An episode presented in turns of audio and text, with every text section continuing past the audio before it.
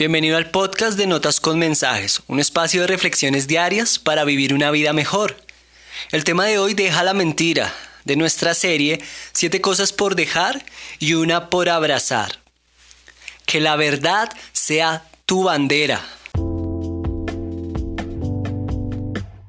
Cuenta la historia que llaman por teléfono a la casa. El pequeño José contesta y le preguntan, Buenos días, ¿se encuentra el señor Daniel? ¿Quién lo necesita? Contestó el pequeño. Le estamos llamando del banco tal. Papi, te llaman del banco. Le dice José a su papá. Diles que no estoy. José toma de nuevo el teléfono y le dice al señor del banco. Que mi papi le manda decir que no está. Aunque es una anécdota muy graciosa, nos muestra una característica hermosa que tienen los niños. Y nosotros también deberíamos tener siempre, decir la verdad. ¿Te imaginas una vida sin decir mentiras nunca? Esa es la vida que Dios sueña para ti. Jesús dijo que Él es la verdad y no hay nada más bello que vivir en Él, es decir, vivir en la verdad.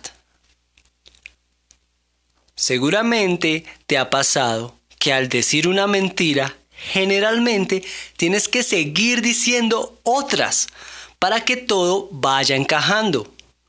La mentira es como una bola de nieve. Cada vez crece más y en la medida que avanza envuelve todo a su paso.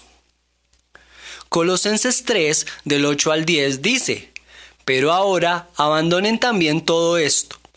Enojo, ira, malicia, calumnia y lenguaje obsceno. Dejen de mentirse unos a otros.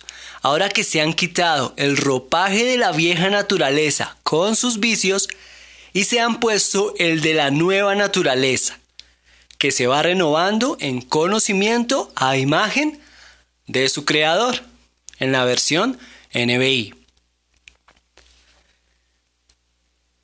El Padre Celestial es Padre de verdad. En Él no hay mentira alguna. Él quiere que nuestra bandera siempre sea la verdad. Sé que a veces no es fácil, sobre todo porque queremos quedar bien con los demás, pero siempre nos sentiremos mucho mejor con verdadera paz cuando decimos la verdad. Nuestras relaciones mejorarán porque todas las personas siempre valoran mucho a quien dice la verdad, ya que eso les da confianza y la confianza es la base de las buenas relaciones interpersonales de todo tipo.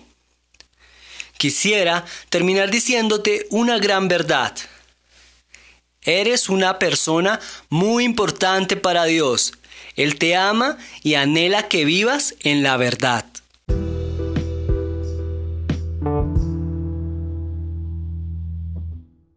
Gracias por escuchar este podcast. Te esperamos en nuestro próximo episodio. Si te gustó, compártelo y suscríbete. También puedes encontrarnos en las redes sociales con arroba notas con mensajes. Tenemos también un blog escrito en WordPress y una página de YouTube. Nos vemos en la próxima y que tengas un excelente día.